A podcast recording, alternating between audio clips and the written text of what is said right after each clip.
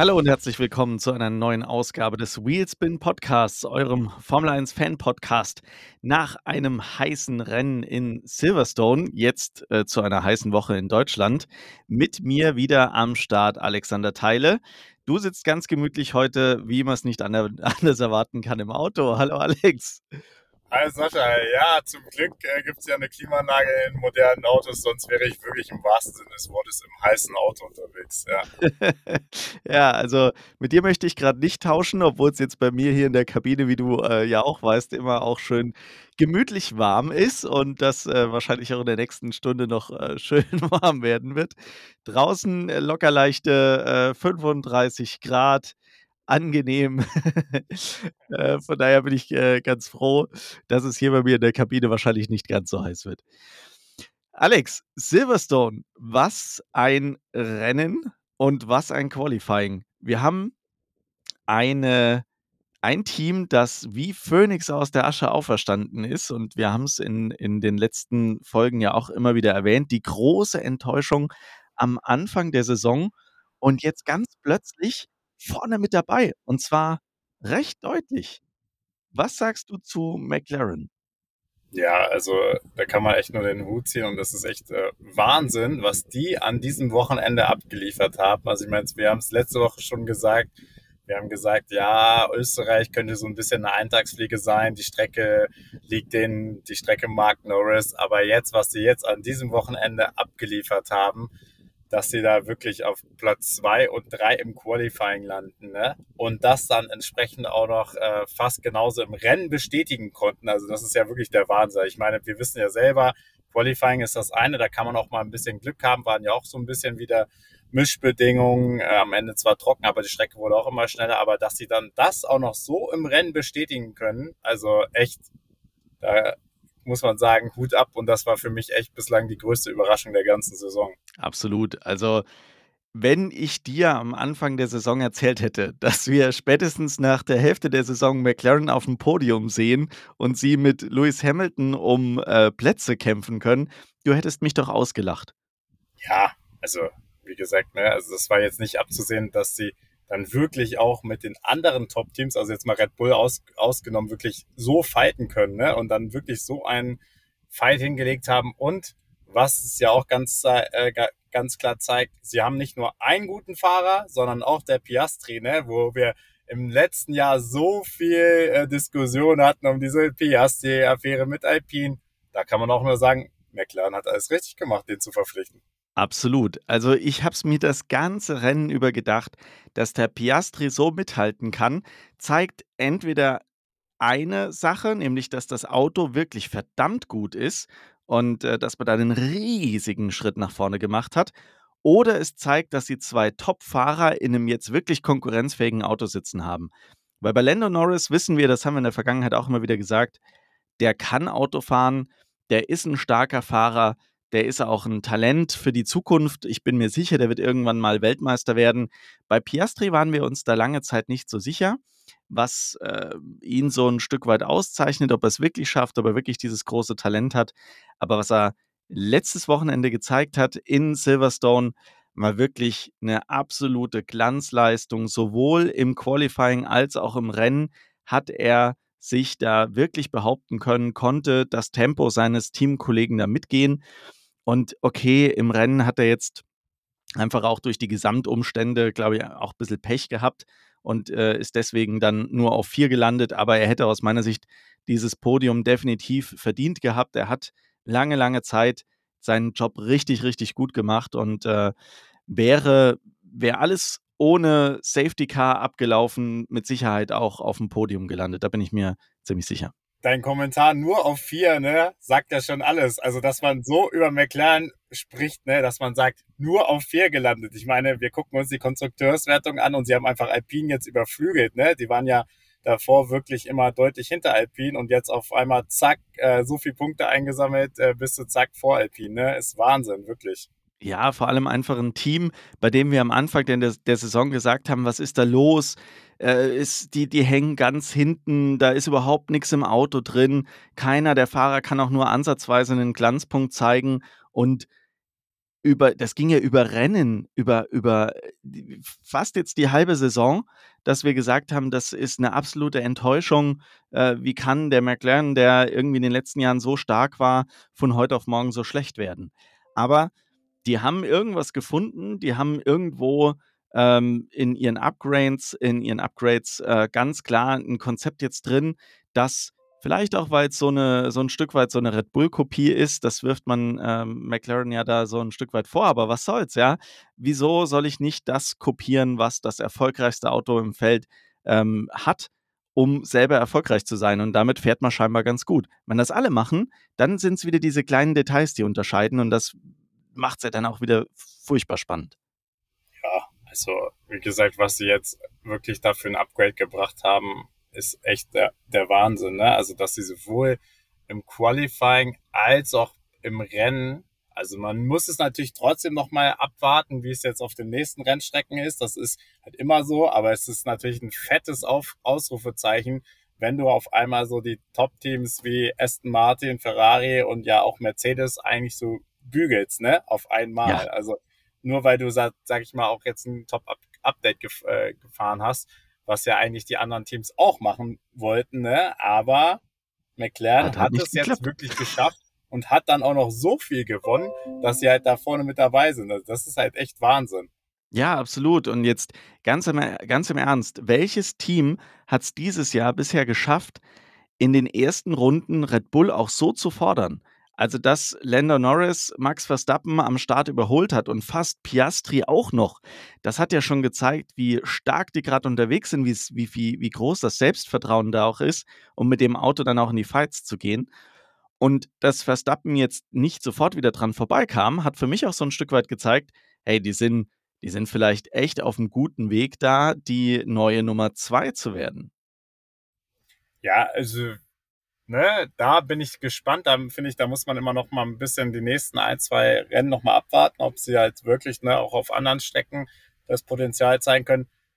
Aber was äh, ich halt mitnehme, also diesen Dreikampf, den wir vorher hatten, um den, um das zweite Team hinter Red Bull, jetzt haben wir, jetzt haben wir vielleicht sogar einen Vierkampf, ne? Also das ist der Wahnsinn. Also wirklich, das ist ja aus Spannungssicht eigentlich der Wahnsinn, ne? Wie gesagt, äh, du freust dich natürlich, Red Bull ist immer noch vorne dabei. Wäre Red Bull, sage ich mal, nicht so weit weg dann, oder hätte man nicht den Verstappen als Fahrer, dann hätten wir ja sogar einen Fünfkampf von fünf Teams in der Formel 1. Also das gab's ja, sowas gab's ja auch schon sehr lange nicht mehr. Ja, wobei man sagen muss, Alex, eins dieser Teams scheint jetzt gerade so einen kleinen Schritt zurück zu machen, nämlich äh, Aston Martin, die über, die an, über den Anfang der Saison unglaublich stark dabei waren und jetzt aber eher so ins Mittelfeld abrutschen. Und das, obwohl ja eigentlich hier in Silverstone auch äh, Upgrades angekündigt waren, aber also die scheinen überhaupt gar keine Wirkung zu zeigen. Ja, also das hat mich auch ein bisschen überrascht, weil man ja auch jetzt, äh, sag ich mal, mit den, ich weiß nicht, ob man mit den Fabriken jetzt schon äh, komplett fertig ist, aber es ist ja, glaube ich, nur noch eine Frage der Zeit, bis da ähm, alles äh, fertig ist. Und äh, das wurde ja auch so gelobt im Vorfeld, dass da jetzt eine super neue Infrastruktur da ist. Dementsprechend, also wie du sagst, seitdem auch so äh, suffisant ja Alonso gesagt hat, ähm, dass er jetzt immer auf dem Podium steht, nachdem er einmal nicht auf dem Podium war, ne? Äh, irgendwie seitdem stand er gar nicht mehr auf dem Podium, ne? Also ist genau der äh, gegenwärtige Trend eingesetzt. Also da finde ich, ist es schon eklatant, dass äh, sie halt irgendwie nicht mehr äh, vorne mitfahren können ums, ums Podium und sich eher jetzt ne, irgendwie immer um äh, Platz 6 bis 10 da rumdümpeln. Also und das auch mit Alonso, ne? Dass Wall im, eh immer ein bisschen langsamer war, das äh, haben wir ja schon festgestellt, aber dass auch jetzt ein Alonso es nicht schafft, ne, mit den anderen Teams da vorne mithalten zu können, das ist äh, schon echt ein spannendes Zeichen.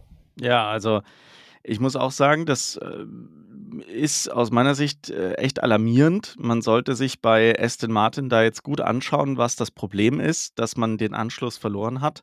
Ich glaube nämlich nicht, dass das eine Problematik war, die jetzt auf der Charakteristik von, von Spielberg und Silverstone irgendwie fußt, sondern ich, da muss irgendwie auch was schiefgelaufen sein in der Weiterentwicklung. Ansonsten hätte man diesen Schritt zurück nicht gemacht. Ne? Also gerade, weil man in Silverstone ja noch groß angekündigt hatte, dass man Upgrades bringt und da überhaupt gar keine Weiterentwicklung erkennbar ist. Es ist wirklich so, dass, wie du sagst, auch Alonso sich schwer tut, mit dem Auto ein gutes Ergebnis einzufahren. Und ich habe so ein Stück weit das Gefühl, dass es sogar so war, dass Stroll zwischenzeitlich sogar besser mit dem Auto klarkam als Alonso. Also ist da irgendwas wirklich komplett schief gelaufen. Ich hoffe, ich hoffe wirklich, dass das Aston Martin nochmal hinkriegt, weil das eigentlich bisher eine echt gute Story war und mich würde es wirklich freuen, wenn Alonso es schaffen würde, in der Weltmeisterschaft dieses Jahr auch nochmal weiter vorne zu landen und sich den Platz da zu sichern und äh, damit zu unterstreichen, was für ein guter Fahrer er selbst in dem Alter noch ist. Ne? Ja. Ja, ist echt eine interessante Gemengelage. So am Anfang so super reingestartet und jetzt äh, verliert man so ein bisschen den Anschluss und muss jetzt eigentlich versuchen, äh, wieder, äh, wieder nach, nach vorne zu kommen. Also ist echt äh, spannend, diese Wellenbewegung, die wir ja bei, sag ich mal, bei allen Teams, die da hinter Red Bull so ein bisschen um den zweiten Platz äh, fighten, äh, irgendwie, irgendwie sehen und merken. Ja, es ist so. Lass uns mal kurz noch äh, über Red Bull sprechen. Wir haben es äh, geahnt, oder es ist im Prinzip ja eigentlich schon keine Überraschung mehr. Max Verstappen gewinnt das Ding sehr souverän. Bis auf die Anfangsrunden äh, war das auch überhaupt nie gefährdet. Ähm, und selbst da, also ich glaube, wenn Max Verstappen sich da zurückgelegt hätte und hätte gesagt, naja, komm, lass die mal fahren, äh, gönne ich mal dem Lendo ein paar Führungsrunden, dann äh, hätte der die, die locker auch noch gekriegt. Ne? Obwohl der Abstand jetzt nicht so extrem groß war, wie man das in anderen Rennen bisher schon gesehen hat, aber natürlich auch dem geschuldet, dass wir ähm, den ein oder anderen Vorfall auf der Strecke auch hatten, der das Feld nochmal insgesamt zusammengeschoben hat. Aber wenn wir über Max Verstappen und Red Bull reden, müssen wir natürlich auch über Sergio Perez reden. Und da gab es erneut zum wiederholten Male ein absolutes Quali-Desaster. Wieder nicht ins Q2 gekommen, wieder im Q3 stecken geblieben. Und auch im, im Rennen jetzt, ja, Aufholjagd hin oder her, aber am Ende auf Platz 6 gelandet. Das ist einfach nicht der Anspruch, wenn dein Teamkollege da vorne alles dominiert. Es gab im Nachgang dann ja Berichte über Gespräche, die zwischen Helmut Marko und Sergio Perez stattgefunden haben. Und wir alle sind so ein Stück weit der Meinung, da ist jetzt so langsam wirklich äh, ja das Problem, dass es da äh, sehr, sehr klare Ansagen geben wird von äh, Dr. Helmut Marko und dass mit Sicherheit jetzt auch äh, Sergio Perez unabhängig von den in den Medien bisher verkündeten ähm, ja, äh, Lobhudeleien, sag ich mal, äh, mit Sicherheit mindestens eine gelbe Karte jetzt bekommen hat. Alex, so ein Fahrer, also für mich aus, aus Red Bull-Fansicht, muss ich dir wirklich sagen, ich habe Sergio Perez sehr gemocht, aber ich glaube tatsächlich, dass du besser einen anderen Fahrer an dieses Auto setzen solltest, der wenigstens konstant hinter Verstappen auf Platz 2 landet. Natürlich habe ich da meine Wunschvorstellung, die völlig unrealistisch ist, mit Nico Hülkenberg. Aber ich glaube, realistisch können wir schon sagen, es könnte eventuell sein, dass im Laufe der Saison da noch ein anderer Pilot ins Lenkrad greift. Oder was denkst du? Ja, also erstmal gehe ich äh, mit deiner Aussage voll mit. Also wie gesagt, mir geht's auch gar nicht darum, dass das mal passiert, dass man mal nicht in äh, Q3 reinkommt oder so, aber wenn man fünfmal hintereinander im wirklich mit Abstand besten Auto es nicht schafft, in Q3 zu kommen, dann kann man auch nicht sagen, so, ja, da war mal Pech dabei oder so. Ne? Das ist ja schon ein sehr eklatanter Abwärtstrend und klar, ähm, äh, mal schaffst du es dann noch aufs Podium, aber die meisten Male schafft er es dann eben nicht aufs Podium. Ne? Und äh, ich meine, klar, Verstappen äh, sichert Red Bull im Alleingang die Konstrukteurs-WM, aber es kann ja trotzdem nicht der Anspruch sein, wenn du das beste Auto hast, dass dann dein, dein zweiter Fahrer so weit hinten rumdümpelt. Ne? Ich meine, selbst wenn du im Qualifying halt ein bisschen schlechter bist, gut, dann bist, startest du halt im Zweifel irgendwie von drei vier oder so. Äh, und dann kannst du immer noch aufs äh, Podium fahren. Aber so wie Paris leider äh, wirklich seitdem äh, in Miami ähm, und dann später Verstappen eigentlich so ein bisschen kurzen Prozess mit ihm gemacht hat, äh, ja, da geht's eigentlich wirklich nur noch bergab und deswegen verstehe ich das auch, dass man sich da über eine Alternative Gedanken macht.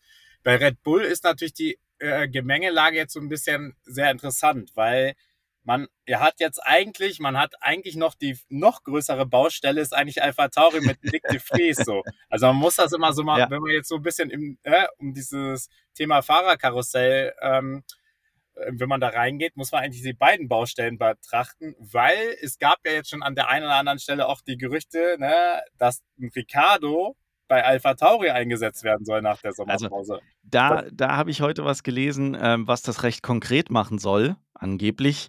Ähm, Dr. Helmut Marko hat sich dann nämlich gestern irgendwo in in 'nem, äh, Interview noch bisschen verplappert. Der hat nämlich ganz klar gesagt, also, die Leistung von De Vries geht im Prinzip gar nicht mehr und jetzt setzen sie Ricciardo mal in das Auto und lassen ihn mal den Reifentest machen und dann schauen wir mal, wie weit er ist.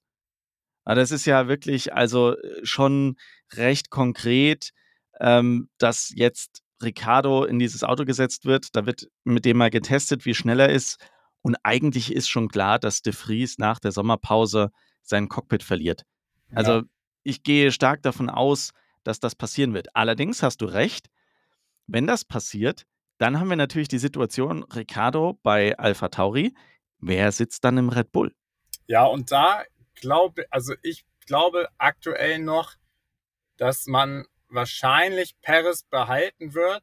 Es sei denn weil ich bin mir jetzt gar nicht so sicher, weil man hat ja eigentlich gesagt, dass, äh, Ricciardo auch den Reifentest für Red Bull fährt so, ne?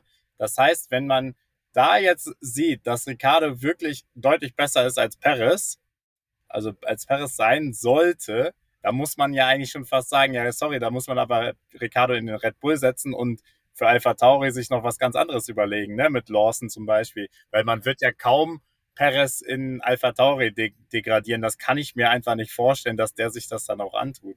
So, Glaube ich das auch nicht. das heißt, wir haben 'ne sehr, sehr spannende Gemengelage und es wird sehr spannend, was jetzt, sage ich mal, die nächsten 2, 3 Tage da auch vom Reifentest berichtet wird. Und ich würde aber eher sonst vielleicht davon ausgehen, dass man sagt: „Ja, okay, man lässt Perez, ne, noch 2024 äh, 2023 weiterfahren und, äh, setzt vielleicht Ricciardo sozusagen in den Alpha Tauri und macht dann 2024 den Wechsel, dass dann Ricciardo für Perez übernimmt, ne? Dann hatte Ricciardo auch wieder 'n bisschen Rennpraxis und, äh, setzt dann vielleicht irgendwie Lawson neben, äh, Tsunoda in den Alpha Tauri ab 2024. Also, Ja, genau. halte ich aktuell so für die realistische Option.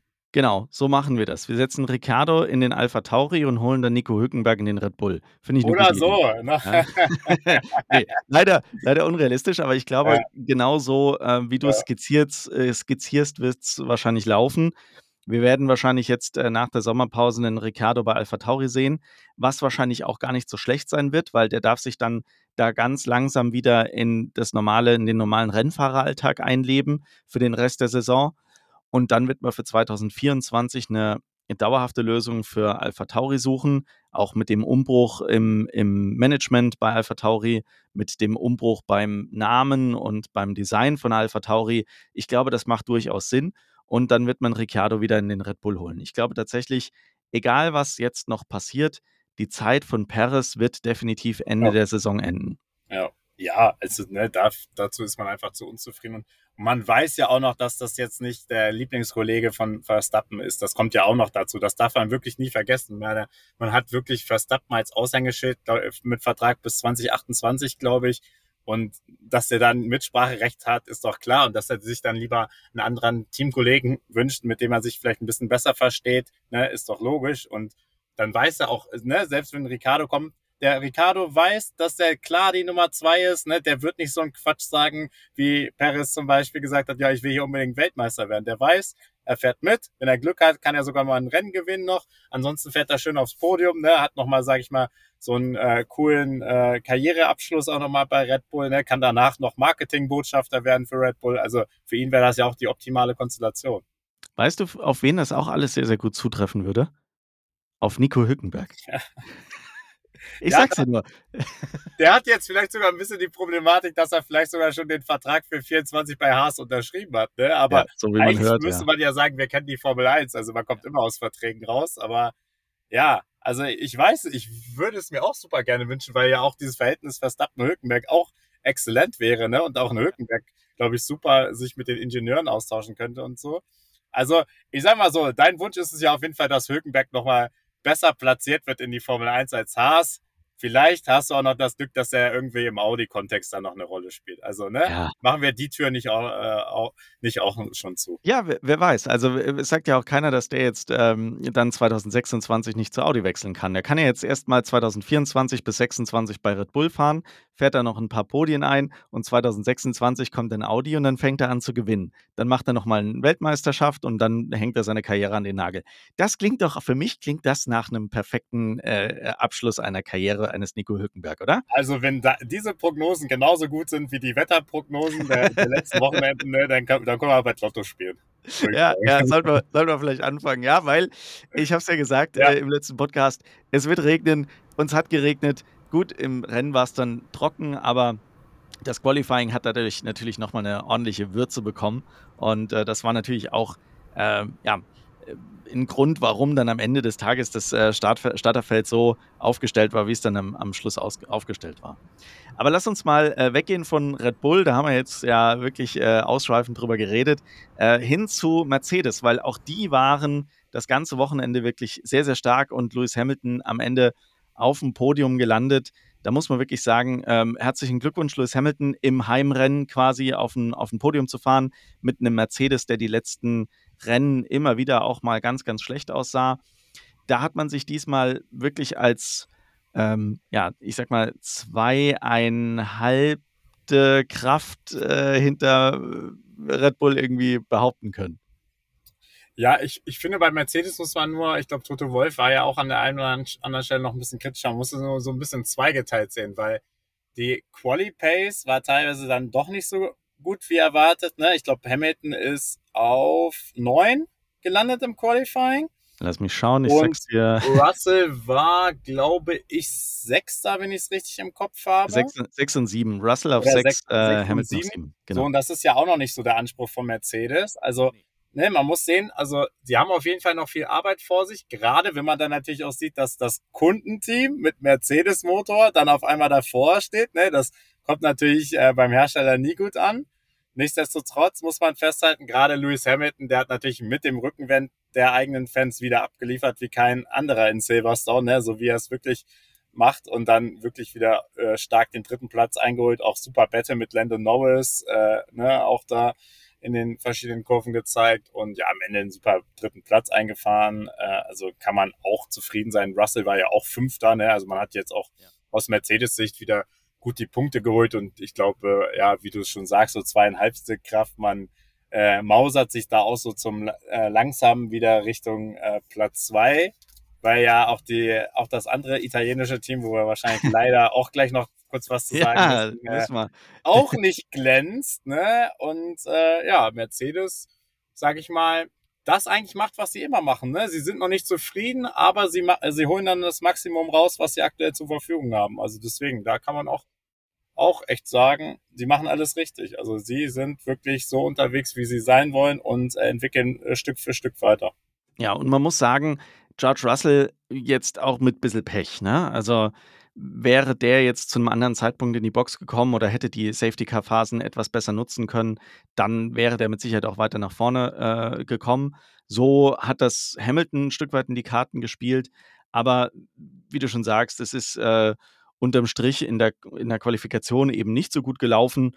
Und da wird Mercedes äh, schon noch ein bisschen drauf schauen müssen, was sie machen können. Sie sehen ja jetzt, was ihr Motor in einem Red Bull-Autokonzept alles leisten kann.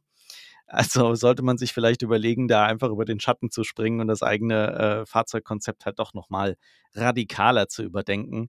Ähm, und dann hat man mit äh, Lewis Hamilton und George Russell auf jeden Fall ja auch zwei starke Fahrer, die das auch zu 100 Prozent umsetzen können, was man mit dem Auto dann auch machen kann. Anders als Ferrari. Das sah in der Qualifikation ja aber erstmal auch noch gar nicht so schlecht aus, ne? Also äh, Quali-Ergebnis mit 4 und 5, sage ich mal, kann man verschmerzen, wenn man sieht, was McLaren da auch für eine, äh, für eine Wunderrunde oder für ein Wunderqualifying da gezeigt hat und man es den McLaren ja so ein, ein, Stück weit gönnt auch. Und dahinter, ich sag mal ganz solide, äh, Charles Leclerc auf 4 und Carlos Sainz auf 5. äh, wobei es da auch wieder in der Qualifikation diverse Kontroversen gab, wer jetzt hier wen, wo, wie überholen darf und wer jetzt welche Position hat und wer jetzt hier wo alleine äh, fahren darf oder zuerst fahren darf, weil er halt schlechter platziert ist oder was. Also das war schon wieder ganz schön kurios, was da im Boxenfunk gelaufen ist. Aber im Rennen, ja, hey, Wahnsinn. Also äh, ein Charles Leclerc, der jetzt, äh, ich sag mal, leider wieder wie, wie in den letzten Rennen schon gesehen, nicht besonders gut klarkommt. Und ein Carlos Sainz, der irgendwann komplett von der Rolle war. Bitte, was war denn da los? Ja, also ähm, Carlos Sainz muss man wirklich sagen, da hat man langsam das Gefühl, dass er irgendwie schon ja mit Ferrari irgendwie fast abschließt, weil er vielleicht auch, vielleicht hat er auch einfach gemerkt, dass Ferrari vielleicht auch intern oder so mehr so langsam Richtung Charles Leclerc tendiert, was ja auch so manchmal das der letzten Jahre auch so das Problem war, dass sie halt keine klare Nummer eins rausgerufen haben und vielleicht ist, wird das jetzt auch unter Vasseur anders gemacht, weil Vasseur kennt ihn auch noch früher ähm, von Alpha etc. und vielleicht merkt man ein, hat einfach Carlos Sainz äh, ja sozusagen eigentlich keinen Bock mehr ne, und weiß, dass er halt, keine Ahnung, spätestens 20, äh, 2024 oder 2025 dann weggeht, äh, vielleicht zu Audi, das ist ja auch mal ein Gericht. Aber trotzdem, also ne, diese Kommentare waren echt schon so, ja, so, ne, also so richtig so, öh, was habt ihr mir hier eigentlich für Reifen ge gegeben, so nach dem Motto und richtig, ne, also in, einer, in einem Ton, ne, was du dann im Wordfeed hörst und wo du dir denkst, Alter, ne, also so würde ich ja jetzt nicht mit meinem Arbeitgeber öffentlich sprechen. Also das ist schon, äh, ja, eine sehr äh, spannende Gemengelage. Und dann muss man halt auch sagen, wahrscheinlich hat er auch dann so ein bisschen, dadurch, dass er so lustlos gewirkt hat und agiert hat, er wahrscheinlich auch sich nicht mehr so richtig aufs Autofahren konzentriert und dann auch entsprechend dann auch noch, äh, ja, da verloren auf der Strecke. Also es war echt, äh, also für Ferrari war es jetzt im Allgemeinen auf jeden Fall kein gutes Wochenende, weil ich meine, wenn man auch hinter Williams landet äh, im Ergebnis, ne, dann kann man überhaupt nicht zufrieden sein, aber Science, muss ich sagen, da ist mir dann nochmal negativer aufgefallen als schon die ganze, ganze Performance von Ferrari überhaupt. Ja, absolut. Also die, ich weiß gar nicht mehr, es war gegen relativ äh, am Ende äh, des Rennens, als er da drei, vier Plätze auf einen Schlag verloren hat, wo du wirklich gedacht hast, hey, was ist denn jetzt los? Also hat er gerade irgendwie Performance-Probleme oder aber das Auto hat ja überhaupt nichts gehabt. Der hat halt einfach, wie du sagst, vielleicht unkonzentriert, und, und dann, ja, kommt er zu weit raus, dann wird er überholt, okay, Haken dran, das kann passieren. Aber dann wird er ja, einer nach dem anderen fährt dann an dem vorbei, als hätte der überhaupt keinen Vortrieb mehr. Das war schon eine Situation, wo ich gedacht habe, boah, also Ralf Schumacher hat ja dann im Sky-Kommentar auch gesagt, ja, das ist ja total peinlich. Und das würde ich zu 100 Prozent unterschreiben. Das war, die Situation war absolut peinlich. Das darf dir in einem Ferrari einfach nicht passieren. Aber du hast natürlich recht, ich habe auch so ein Stück weit den Eindruck, dass man Leclerc da im Team deutlich stärker unterstützt als Sainz, obwohl es meiner Meinung nach momentan nicht so eine eindeutige Geschichte ist, dass Leclerc der bessere Fahrer ist. Ganz im Gegenteil, ich habe schon den Eindruck, dass über die letzten Rennen Sainz doch konstanter und besser unterwegs war als Leclerc. Ja, also man macht ja eigentlich das, was man hätte vielleicht äh, letzte Saison am Anfang mehr machen müssen oder ne, wo es dann ein bisschen deutlicher war. Das, das ist halt so ein bisschen typisch Ferrari. Also damals, als es offensichtlich war, dass Leclerc äh, eigentlich die Nummer eins war, hat man es nicht so gemacht und hat man auch eine komische Taktik gefahren. Und jetzt, wo es eigentlich nicht so offensichtlich ist, macht man es wieder. Ne? Also es ist irgendwie immer immer verkehrte Welt bei Ferrari. Also dann denke ich mir auch so, ja okay, also Leute, ne, klar äh, äh, muss, sollte man das eigentlich machen, wenn man um die WM fährt, aber man muss jetzt ja auch ganz klar die Situation sehen, man ist meilenweit äh, weg davon, um die WM zu fahren und dann lasst sie doch einfach fahren und dann meinetwegen im Worst Case, dann fahren die sich halt einmal ins Auto. Ich meine, die Saison ist sowieso eigentlich schon gelaufen und ja. äh, dann lass sie doch mal wirklich das aus der Strecke rausfahren und macht nicht immer dieses künstliche, ja, wir lassen sich vorbei oder ja, nee, bleib dahinter und fahr die und die Laps. Ja, dann lass doch die Fahrer das ausfahren und so. Und wenn du eh weißt, dass vielleicht ein Science irgendwie dann bald weg ist, dann ne, lass die das halt noch machen. Also das ist echt eine sehr komische Gemengelage und auch irgendwie wieder diese Strategie äh, war dann auch wieder sehr komisch mit den Boxenstops wieder so früh reingeholt und dann auch wieder unter der Safety Car Phase und viele hatten dann Softreifen und äh, Sainz dann auf Hard war natürlich auch wieder echt äh, echt eine komische Entscheidung. Und dass sie, genau, und sie haben ja Science auch nicht, genau, Science haben sie auch gar nicht reingeholt in der Safety, unter der Safety-Car-Phase. Alle anderen hatten neue, also neue, beziehungsweise schon deutlich neuere Reifen, die halt noch nicht so benutzt waren. Also, es war schon wieder so, wenn du dachtest so, ah, Spielberg war ein bisschen besser und Qualifying war okay, dachtest du schon wieder, das Rennen war wieder schon ein Wochenende zum Vergessen. Also muss ich ganz klar sagen, also das ist wirklich, und da denke ich mir auch, okay, aber dann wenn du doch weißt, dass es dieses Jahr nichts wird, dann musst du doch jetzt irgendwann mal sagen, okay Leute, wir machen jetzt gar nichts mehr an dem Auto, aber dann kommuniziert das doch transparent und dann sagt doch, okay, wir stecken jetzt alles in 2024 rein, so. Und dann weißt du, so, dann fährst du halt um die, keine Ahnung, Plätze fünf bis zehn damit, dann ist es okay.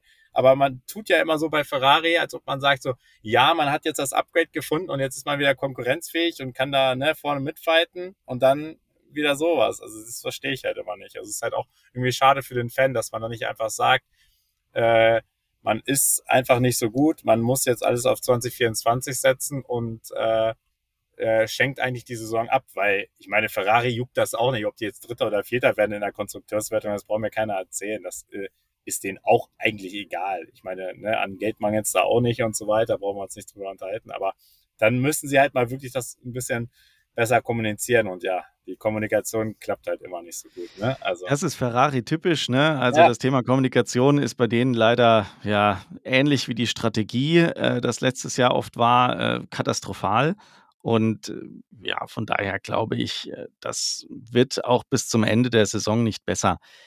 Aus meiner Sicht bist du da ganz richtig. Man sollte jetzt sich konzentrieren darauf, dass man 2024 wieder irgendwo vorne mit angreifen kann und äh, jetzt keine Ressourcen und Energie verschwenden, um mit diesem 2023er Auto da noch irgendwas reißen zu wollen. Das wird einfach nicht hinhauen. Das muss man, das muss man einfach so, so sehen. Ja. Ja, wer allerdings äh, glücklich sein kann und wer zufrieden sein kann, im Gegensatz zu Ferrari, ist, du hast es vorhin schon angesprochen, Williams weil mit Alexander Albon und Logan Sargent äh, zum einen auf Platz 8 und zum anderen auf Platz 11. Bisschen schade für Sargent, weil der war eigentlich äh, ganz gut unterwegs und hätte es mit Sicherheit auch verdient gehabt, ein bisschen weiter vorne zu landen. Aber Albon wieder eine super Leistung. Auch im Qualifying haben die echt gut abgeliefert und man hatte so ein, ein Stück weit äh, schon die Hoffnung, dass die einen ähnlichen äh, Weg gehen können wie äh, McLaren haben im äh, Qualifying nämlich schon äh, Platz 8 rausgefahren mit äh, Alexander Albon. Ähm, von daher hätte man vielleicht da ja, noch, noch ein bisschen mehr rausholen können. Logan Sargent, muss ich sagen, hat natürlich auch ein bisschen Glück gehabt durch die Ausfälle und, und Probleme äh, vor ihm. Aber von 14 dann noch so weit fortzufahren mit einem Williams, starke Leistung. Also die scheinen jetzt auch wirklich im Mittelfeld angekommen zu sein und äh, können da konstant äh, da irgendwo im Mittelfeld rumfahren. Und auch die Fahrerpaarung ist äh, scheinbar eine sehr, sehr gute. Ja, also äh, eine sehr gute würde ich noch nicht sagen, aber es ist auf jeden Fall das Williams. Ja, also für Williams-Verhältnisse ja, wobei wir, ne, wenn wir uns daran erinnern, vor ein paar Wochen haben wir halt hier auch schon anders, anders gesprochen, ne, und da haben wir eigentlich schon Mick Schumacher da reingeredet. Also da muss man jetzt auch sagen, hat sich Sargent wirklich gemacht. Hatte auch im Qualifying, glaube ich, ein bisschen Pech, dass er seine eine Runde äh, gestrichen wurde, die wahrscheinlich sogar für Q3 gereicht hätte. Ne? Dementsprechend genau. äh, wäre sogar wahrscheinlich für zwei Williams Punkte drin gewesen. Äh, ich meine, Albon macht halt immer das, was er macht. Er, wenn der Williams äh, was kann, dann holt er genau das Maximum raus, hat er auch wieder gezeigt. Und es war einfach erstaunlich, wenn man da in den freien Trainings und dann auch im Qualifying, ne, Williams da vorne mit dabei gesehen hat. Also das war echt, äh, echt cool, ne? Und zeigt so langsam, dass sie da auch, ne, mit äh, James Rawls auch auf dem richtigen Weg sind und äh, hoffen wir mal, dass das so weitergeht, weil ne, so ein Tradition Traditionsteam wie Williams, der, da freut man sich auch, wenn die da vorne sind, gerade weil sie auch ja auch schon so eine sehr, sehr lange Durststrecke haben. Und ja, es macht, macht einfach Spaß, auch so ein Fahrer wie Albon zu sehen, der jetzt, sag ich mal, immer weiter äh, aufblüht, nachdem er ja, sag ich mal, diese ein bisschen unschöne Geschichte mit Red Bull hatte, ne? dass er jetzt genau auf dem richtigen Weg ist. Also. Ja, vielleicht dann auch ein Team für Sergio Perez? Du, man soll, ne, man soll nie, nie sagen, wenn auf einmal Williams ein bisschen besser ist, ne, und Perez dann entsprechend, ne, die Sponsoren mitbringt und man weiß auch nie, ob man, ne, wo gab's, ich glaube, ich habe mal so ein Bild gesehen, dass irgendwie Ferrari auch schon indirekt Interesse an Albon hat, ne, also wenn, weil Science geht, also ich glaube, das Kar Fahrerkarussell gerade so für geschaut, so gerade für, für 25 wird sehr interessant werden. Also ich glaube, da Ja, werden wir also den ich einen oder anderen Wechsel haben. vor allem glaube ich, das wird schon relativ früh anfangen. Ähm, ich gehe davon aus, dass mit Red Bull da äh, Bewegung in das ganze Thema reinkommt und dass die den Stein quasi so ein bisschen ins Rollen bringen und es dann entweder schon während der Sommerpause oder nach der Sommerpause losgeht mit der Silly Season und Ja, wir dann äh, wirklich einige, einige Stühle äh, rücken hören und sehen. Und äh, ja, wer weiß, vielleicht kommt da die eine oder andere Überraschung am Ende des Tages auch noch raus. Ja. Ich habe ähm, in dem Zusammenhang, aber da kommen wir später drauf. Ja, okay. Dann, dann noch einen für Das später. muss ich, muss ich mir nur merken, dass ich es nicht vergesse. Ja. Ähm, dann lass uns äh, zuerst mal noch zu Alfa Romeo kommen. Valtteri Bottas hat da im Rennen jetzt auf Platz 12, ich sag mal, okay abgeliefert. Ähm, Joe, ja, Platz 15, da kann man äh, oder muss man wieder sagen, das ist enttäuschend, aber insgesamt Alfa Romeo, ich weiß auch nicht, ich glaube, die irgendwie so ein Stück weit haben die haben die schon aufgegeben, so von wegen: „Ja, okay, komm, äh, ist ja wurscht, äh, Namenssponsor ist weg und, ähm, wird jetzt 2026 sowieso alles anders. Äh, was was soll's“, ne? Also, irgendwie hast du da das Gefühl, da ist komplett die Luft raus und auch die Fahrer können nicht wirklich glänzen. Ja, es ist mir für die Fahrer ist aber auch super undankbar, ne? wenn man weiß, dass der kom kom komplett andere Hersteller das Ganze übernimmt und man weiß selber gar nicht, äh, was man macht und äh, es wird halt gerade kein nichts weiterentwickelt, kommen keine vernünftigen Upgrades und so. Ich meine, ist ja klar, dass man da nicht so viel erwarten kann, ne? Und alle anderen Teams wie Williams und so weiter entwickeln fleißig weiter, ne? Also da bleibt ja bleiben ja eigentlich nur die letzten Plätze so mit ne, Alpha Tauri und Haas eigentlich immer so. Das sind ja gerade so die drei Teams, die da wirklich eigentlich äh, hintenrum immer die letzten Plätze unter sich ausmachen. Also ja, es ist echt undankbar und auch für Bottas ist das auch so, ne? Man dachte halt auch so, er kann noch mal, sag ich mal, so, ja, so eine Art zweiten Frühling starten oder auch noch mal so ein bisschen ne, sich neu wieder präsentieren, nachdem er ja, sag ich mal, bei Mercedes immer nur seine ne, eine klassische Wingman-Rolle hatte und dann ja auch so ein bisschen aufgeblüht ist als Person bei Alfa Romeo, auch mit äh, lässigen Style und auch immer gut gelaunt und so, aber irgendwie auf der Strecke kann er es halt auch überhaupt nicht zeigen. Was natürlich wahrscheinlich auch wirklich schon an dem Auto liegt, muss man ja auch sagen. Also ich meine, ich glaube nicht, dass Potter so viel verlernt hat, aber ja, das Auto gibt's nicht, gibt es nicht her und ich glaube, ne, ich glaube, dieses Team wird jetzt auch wahrscheinlich auch nächstes Jahr auch noch da hinten rumdümpeln und dann wird halt spannend, äh, wann halt Audi entsprechend einen gewissen Einfluss hat und wann sie da vielleicht auch nochmal ein bisschen mehr testen. Also ich glaube, 2024 können wir da auch nichts nichts erwarten. Wohingegen, äh, ja, was, was machen wir denn mit Haas? Also ich meine, Hülkenberg ne, ist ja jetzt schon eigentlich klar, dass er äh, nächstes Jahr fährt, ne? aber sagen wir es mal so, die Probleme des Autos sind ja nicht, da, äh, sind ja nicht einfach weg. Ja, genau. Und da kommen wir auf das Thema, was ich äh, gerade äh, angesprochen hatte oder was ich ansprechen wollte. Äh, warum ist das klar mit Hülkenberg? Weil wir Medienberichte gelesen haben, wonach andere Teams Interesse an ihm angemeldet haben und dann gesagt haben, ja, aber der hat ja schon unterschrieben für 2024, deswegen kriegen wir den nicht. Das ist natürlich ähm, also offiziell noch nicht bestätigt, aber wenn andere Teams da Interesse angemeldet haben und er abgelehnt hat, dann kann man davon ausgehen, dass der vielleicht auch von Anfang an schon einen, einen Vertrag über zwei Jahre hatte und wir wissen es nur einfach nicht. Oder ne? so ein äh, Einjahresvertrag mit Option sozusagen. Option, einfach für einen, genau. Was man ja Richtig. oft so macht, ja. Ja. Aber man muss sagen, er kann immer wieder äh, Ausrufezeichen setzen und er kann auch immer wieder äh, zeigen, dass er was drauf hat. Aber im Rennen ist es wirklich so, dass die Kiste einfach äh, wirklich ein Problem ist und er damit wirklich nichts anfangen kann. Es geht ihm noch etwas besser als seinem Teamkollegen, der äh, grundsätzlich mit dem Auto schlechter klarkommt und jetzt auch das Problem hatte, dass er wieder einen Ausfall hatte. Ähm, von daher ist es, ich sag mal, noch irgendwo vertretbar und okay. Ich habe auch gelesen, dass er eigentlich mit dem Wochenende ziemlich zufrieden war. Aber es ist natürlich blöd, wenn du da dir relativ früh schon den Flügel abfährst und ab dem Zeitpunkt eigentlich äh, nichts mehr machen kannst. Ne? Also er ist dann ja in die Box gekommen, hat die Nase gewechselt, obwohl seine Strategie ja erstmal auf den harten äh, Reifen zu starten äh, gewesen sein muss, so lange wie möglich durchzuhalten, mit einem Stop vielleicht sogar durchzukommen und dann ähm, durch die Taktik halt äh, nochmal weiter vorne im, im Feld anzukommen. Ne? Das hat er sich quasi in, in, gewisser Weise selber auch verbaut, indem er sich den Flügel kaputt gefahren hat. Jetzt hat Ralf Schumacher gesagt, naja, also es ist natürlich auch schwer, die Übersicht äh, bei dem Auto zu behalten, weil er so tief drin sitzt und die Autos so lang und so breit geworden sind. Aber es ist trotzdem ärgerlich und am Ende des Tages hat das sein Rennen im Prinzip komplett kaputt gemacht. Er war nach dem ersten Stop dann 30 Sekunden hinter Magnussen am Ende des Felds und hat es da zwar geschafft, äh, immer wieder mal eine Sekunde, zwei aufzuholen, aber er war halt auch nicht so stark, dass er da hätte aus eigener Kraft noch irgendwo vorfahren können. Dann kam die die Safety Car Phase, erst Virtual Safety Car, dann richtiges Safety Car und er konnte auf das Feld nochmal aufschließen und dann hatte er einen guten Restart und das hat ihm im Prinzip dann das Ergebnis noch ein bisschen gerettet. Äh, ansonsten wäre er da letzter geworden. Aber insgesamt schon wieder auch im, im Quali wieder eine Leistung gezeigt, wo ich sage, da steckt was drin, gibt dem Mann ein vernünftiges Auto und der fährt richtig, richtig gut da vorne mit.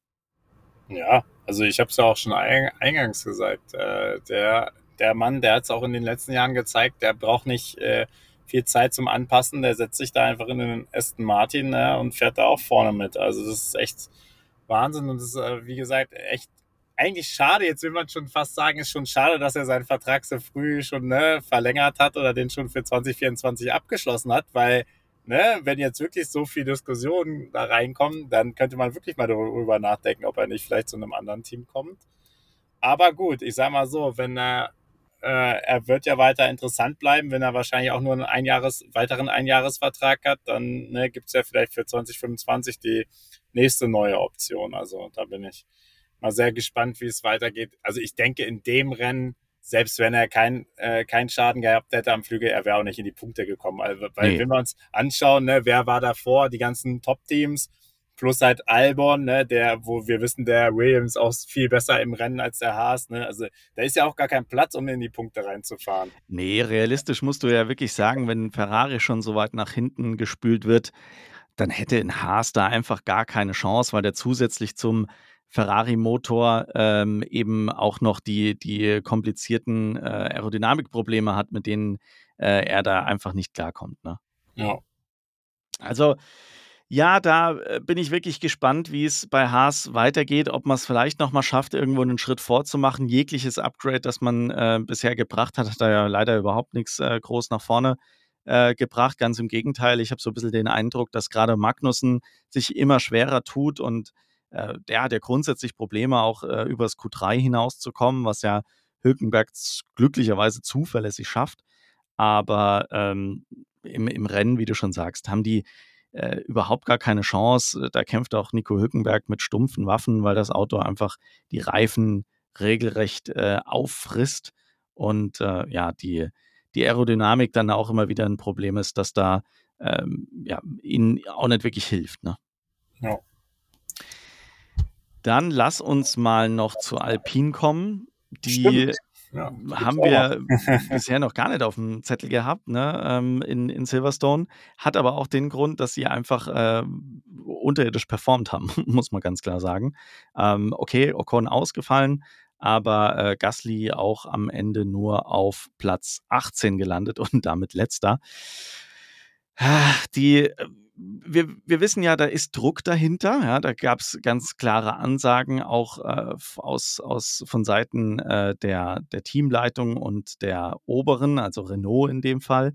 Und äh, da ist ein Riesendruck da zu performen. Die haben in den letzten Rennen immer mal wieder kleine Lichtblicke gehabt, aber das Rennen war jetzt wirklich so komplett zum Vergessen. Ne? Ja, also das weiß ich auch nicht, ne? Also meine Gassi hatte da auch so die, den einen oder anderen Scharmützel dann auch mit Stroll, wo er auch dann teilweise auch, ja auch rausgedrängt wurde und so, also aus seiner Sicht, aber ja, also das ist schon, ne? Und wie wir jetzt gesehen haben, der Hauptkonkurrent McLaren, ne, der ja eigentlich so immer der, der Hauptkonkurrent da, ist jetzt ja halt sowas von mit Ansage vorbeigezogen. Äh, da fragt man sich auch, na okay, wo ist eigentlich dieses Momentum, was Alpine ja vor äh, einigen Wochen noch hatte, ne, als er äh, Ocon auf dem Podium war und sie ja auch wirklich Punkte eingefahren haben, aber man hat so das Gefühl, das hat sich jetzt komplett umgedreht. Und äh, ja, man ist eigentlich wieder bei Alpine da, wo man schon mal war vor, vor Jahren, nämlich wieder hinten dran, ne? Und äh, spürt jetzt auch nicht so den Aufbruch, ne? Also es ist irgendwie, weiß ich auch, ich weiß auch immer nicht, äh, was da so, ja, was da so deren Ziel ist und ob sie halt nicht teilweise sich zu viel Druck machen äh, mit ihren Aussagen so mit 100 Rennenplan und 5 Jahresplan und so weiter, ne? Also man kennt kennt ja die Geschichten, man hat irgendwie das Gefühl immer, sie, sie können doch nicht so einordnen, wo sie eigentlich äh, stehen oder sie wollen es einfach nicht wahrhaben, dass sie halt einfach nicht gut genug sind, äh, um da ganz vorne mitzufahren. Dabei haben sie eigentlich aus meiner Sicht ja ein ganz gutes Fahrerduo. Also sowohl Gasly, der ja ne, auch aus dem Red Bull-Kosmos kommt und da, da degradiert wurde und jetzt eigentlich auch eine solide Leistung abliefert und aus meiner Sicht könnte der auch ein Stück mehr ähm, als auch Ocon, der in der Vergangenheit auch immer wieder gezeigt hat, dass er ein guter Rennfahrer ist. Das sind zwar aus meiner Sicht auch keine Kandidaten, die irgendwann mal Formel 1 Weltmeister werden können, aber das sind aus meiner Sicht gute, auch Nummer 2 Fahrer, die du in ein Top-Team setzen könntest und die würden da konstant performen. Also ich meine, bei Gasly gibt es, glaube ich, keinen Weg mehr zurück zu Red Bull. Deswegen, äh, glaube ich, ist äh, da eine Karriere bei Alpha Tauri oder auch bei Red Bull als Nummer zwei Fahrer kein Thema. Aber ähm, grundsätzlich äh, müssten die mit Alpine da eigentlich ganz gut äh, vorne mitfahren können, wenn sie denn das Auto dazu hätten. Und das scheint momentan einfach nicht der Fall zu sein. Ja, also ich sehe seh das auch nicht. Also, wie gesagt, also die, die anderen sind so weit voran, also da musst du ja wirklich schon für 2024 dann wirklich so ein verändertes Konzept bringen, dass du dann auf einmal konkurrenzfähig bist, weil ich glaube nicht, dass sie jetzt auch so einen Turnaround äh, schaffen werden wie, wie, wie äh, Williams. Das kann ich mir einfach nicht äh, vorstellen, gerade weil man ja auch, ähm, man hat den, die, die haben doch einen eigenen Motor, ne? Ja. Ähm, warte, lass mich mal gerade gucken. Oder? Die haben doch einen eigenen Motor, oder? Ja. Was haben die nicht? Äh, haben die nicht Mercedes mit drin? Äh, Quatsch, die haben einen eigenen, natürlich. Sorry, jetzt Ja, war ich ja, kurz die, bei ja, Williams. Äh, deswegen. natürlich, da ist der Ren Renault-Motor drin. Ist doch der Das ist, einzige, der äh, bisher genau. noch gut performt hat. Und das ist ja vielleicht auch so ein bisschen, vielleicht auch so ein bisschen die Problematik. Du hast halt kein anderes Kundenteam, ne, was vielleicht auch noch weiter äh, anderweitig Daten sammelt und so weiter, ne? Und alle anderen, sag ich mal, großen Hersteller haben ja äh, über ihre Kundenteams, äh, teilweise Töchterteams wie Red Bull Alpha Tauri ja auch noch andere Möglichkeiten. Also sie sind ja so die einzigen. Deswegen ist ja auch die interessant, deswegen, ne, wenn man so einen kleinen äh, Schwenk macht Richtung äh, dieser Entscheidung, wann kommen neue Teams. Deswegen ist ja, glaube glaub ich, äh, Alpine wahrscheinlich schon ein bisschen inter daran interessiert, dass vielleicht das ein oder andere neue Team dazu kommt, in der Hoffnung, dass sie halt dann auch ihre Motoren an äh, ein neues Team verkaufen können. Ja, wobei man da ja jetzt in den letzten Tagen die Gerüchte gehört hat, dass es äh, Teams gibt, die am Red Bull Powertrain Interesse haben. Also das fand ich ja auch eine ganz spannende Geschichte. In einer der, der nicht klassischen Fahrzeughersteller, der mit viel Erfolg sein Team in der Formel 1 platziert hat, dann irgendwann gesagt hat, okay, wir nehmen uns äh, die Zeit und das Geld auch in die Hand, um einen eigenen Motor zu entwickeln. Wobei man natürlich sagen muss, ne, das ist ja eigentlich der Honda-Motor, den man da nimmt und, und weiterentwickelt. Und ich glaube, sogar Honda hängt ja da noch irgendwo mit drin. Ich glaube, die machen da ja auch weiterhin mit. Aber ähm, dass die jetzt plötzlich von anderen Teams angesprochen werden und die anderen Teams sagen, hey, kann man ja vielleicht bei euch den Motor kaufen, das wäre schon irgendwie eine coole Geschichte. Das finde ich schon krass. Und das macht es wiederum für mich relativ unwahrscheinlich, dass es Kundenteams gibt, die auf einen Renault-Motor wechseln wollen. Wenn man sieht, wie der Renault gerade performt oder wie Alpine performt mit dem Renault-Motor, dann gäbe es aus meiner Sicht, wenn ich jetzt Teambesitzer wäre, überhaupt gar keinen Grund, auf die zuzugehen. Also da gehe ich vorher auf jeden Fall mal auf Red Bull zu und wenn die sagen, okay, mach mal nicht, wir machen keine Kundenteams, dann Mercedes. Und wenn die sagen, nee, mach mal nicht, dann gehe ich noch auf Ferrari zu, so als letzter Notnagel. Und wenn die Nein sagen, dann käme vielleicht Renault in Frage. Aber also da musst du schon sehr verzweifelt sein und, und unbedingt in die Formel 1 wollen, um das machen zu können. Und wir wissen ja auch, Andretti hätte ja auch einen Motorenhersteller an der Hand, mit dem er einsteigen wollen würde.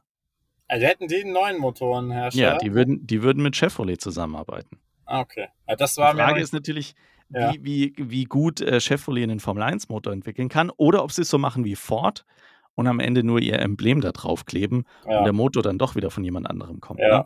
Das weiß ich nicht, aber es ist auf jeden Fall, äh, so wie ich gelesen habe, die Strategie von Atretti, äh, da auch ganz klar einen amerikanischen, äh, ähm, amerikanischen Motor zu verwenden ja. und äh, das im Prinzip so als Konzept für den amerikanischen Markt zu verkaufen.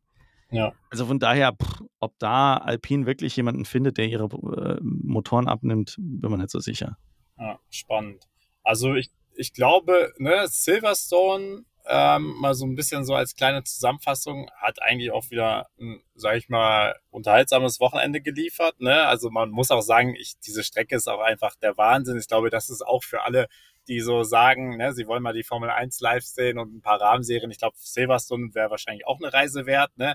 Alleine weil diese Engländer auch so Motorsport verrückt ist und äh, sind und äh, bei denen das auch einfach so Tradition ist. Ein bisschen andere Atmosphäre halt als ne, mit den ganzen Holländern, aber dafür, glaube ich, alle äh, sehr ähm, erfahren, sehr äh, tief drin äh, in, den, in der ganzen Motorsportsphäre und gerade diese, diese Kurvenkombination, ne, wenn man die im Fernsehen da sieht, das ist schon echt echt der Wahnsinn. Also da, und die haben ja auch wieder, glaube ich, auch wieder den äh, Zuschauerrekord da gerissen. Also die ja, fast eine halbe Million ja. Zuschauer war übers Wochenende verteilt an der Strecke.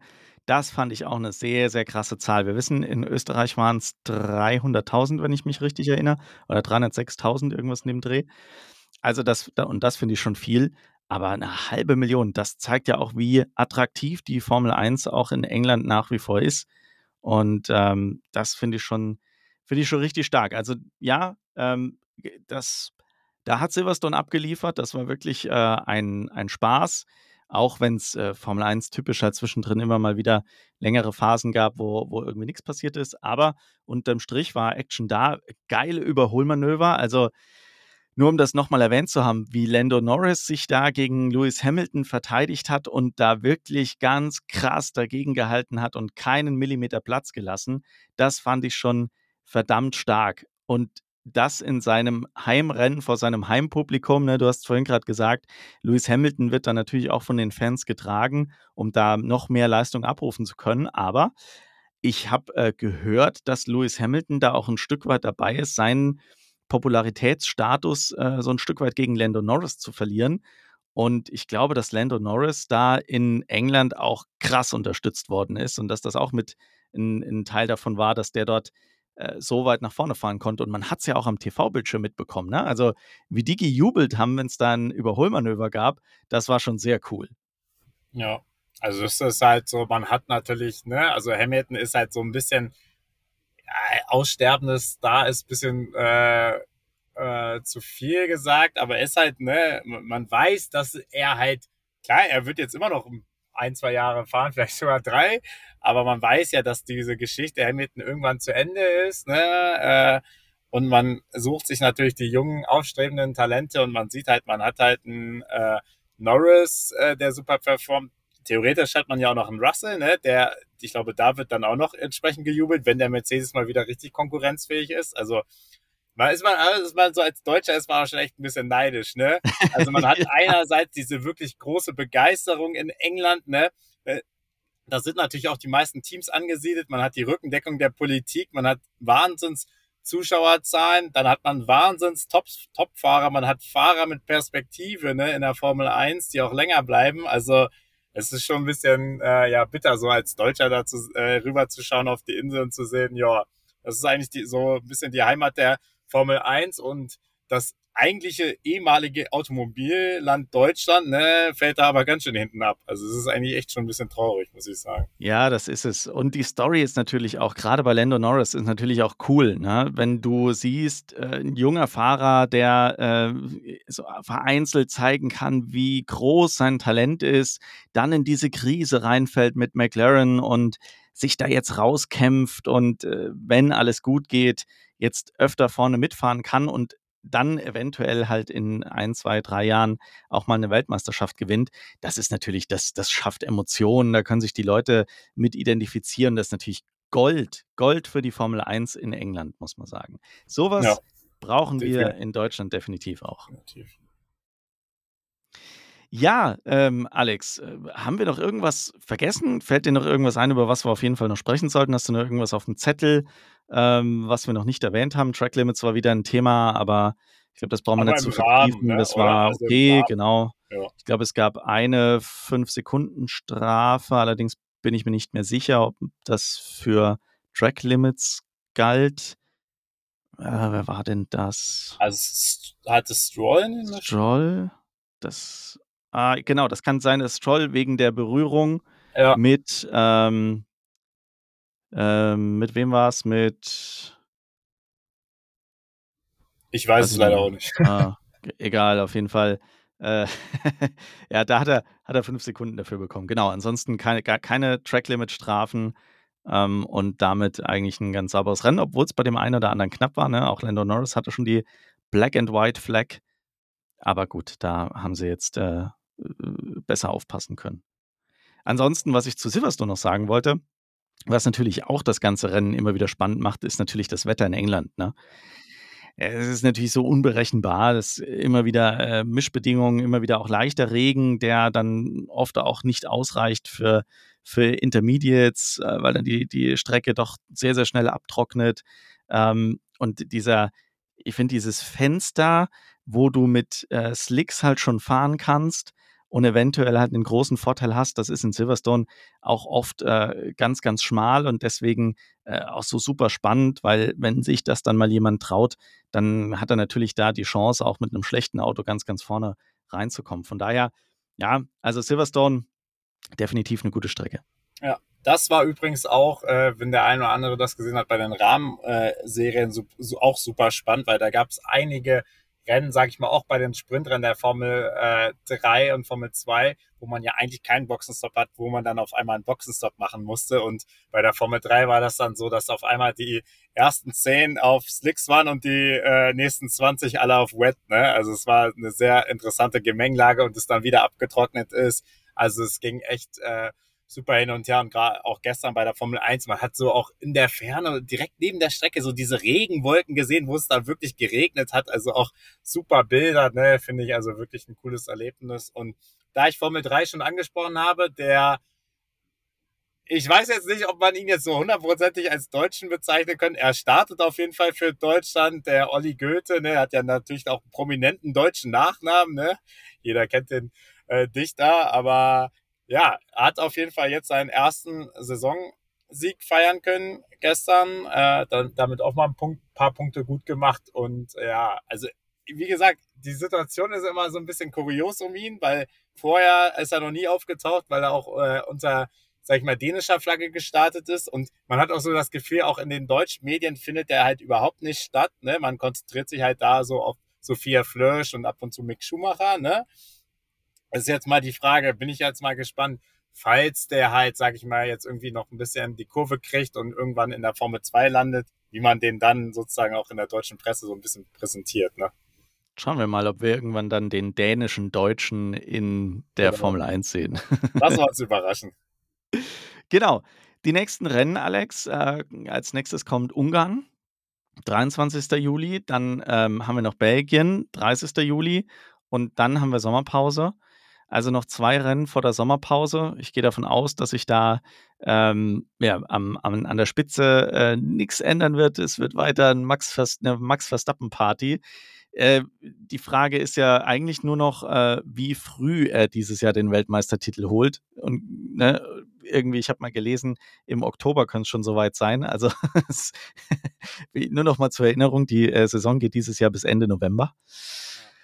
Und wenn er im Oktober diesen Weltmeistertitel schon holt, dann wird's echt spannend. Gab da auch interessante Gedankenspiele, äh, übrigens in der Starting Grid, ähm, Formel 1 Gruppe, äh, was man denn machen könnte, um die die, äh die Situation in der Formel 1 grade etwas spannender zu machen. Da war die die Idee, man könnte ja Max Verstappen in 'nen AlphaTauri setzen und mal gucken, was er da reißen kann, wenn er dann eh die Qualifika äh, wenn er dann eh die Weltmeisterschaft schon in der Tasche hat. Äh, interessantes Gedankenspiel.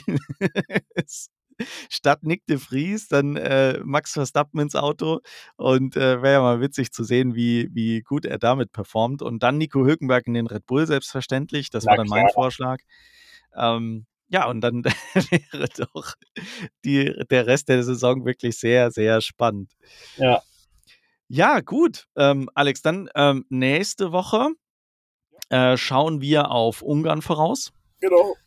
Und, äh, genau, dann, äh, haben wir in der Woche drauf direkt schon, äh, Belgien und dann haben wir Sommerpause. Und dann gucken wir mal, was wir in der Sommerpause hier machen.